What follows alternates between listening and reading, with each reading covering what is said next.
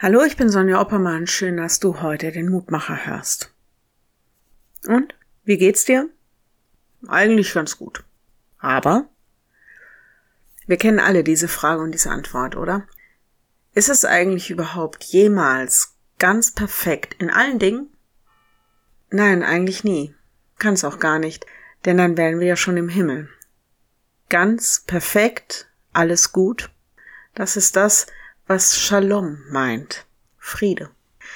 Theologisch ein umfassender Begriff. Der kann alle Lebensbereiche betreffen, dieser Friede. Natürlich politischer Friede, aber auch Frieden, Segen im Bereich meiner äußeren Lebensumstände, dass alles zu Zufriedenheit bestellt ist. Aber auch seelisch, der innere Friede mit mir selbst, mit anderen, mit Gott.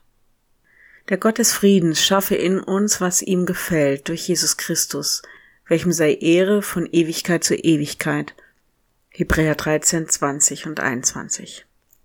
Gott ist einer, der für Frieden steht, alle Lebensbereiche umfassend, einer, der für Shalom steht, dass es gut wird. Der Vers des Lehrtexts ist ein wenig eingekürzt, um der Verständlichkeit willen. Weggelassen ist hier, was dieser Gott getan hat um mit uns Frieden zu schließen. Ein Gott, der den Tod in die Schranken weist, Christus auferweckt, als Zeichen für uns. In seinem Blut schließt er mit uns Menschen Frieden. Er richtet einen ewigen Bund auf. Also schon ziemlich große Dinge. Von diesem Gott dürfen wir erwarten, dass er uns befähigt, tüchtig macht, um in dieser Welt das zu tun, was seinem Willen entspricht und ihm die Ehre gibt. Und das macht er auch durch seinen Heiligen Geist, den er dir und mir gibt.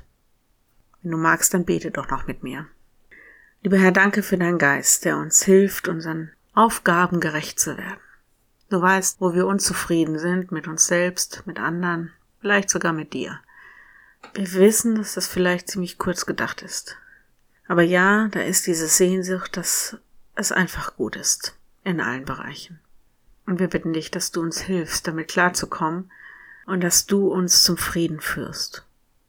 Wir sehen besorgt auf alles, was in der Ukraine geschieht, merken, wie sich unser Denken ändert und da Befürchtungen uns beunruhigen, was alles noch auf uns zukommt.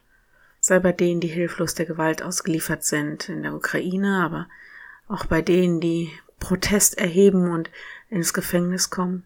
Sei überall da auf der Welt, wo Menschen keinen Frieden erleben, Wende die Herzen der Machthaber, dass sie Frieden suchen und das Leben auch.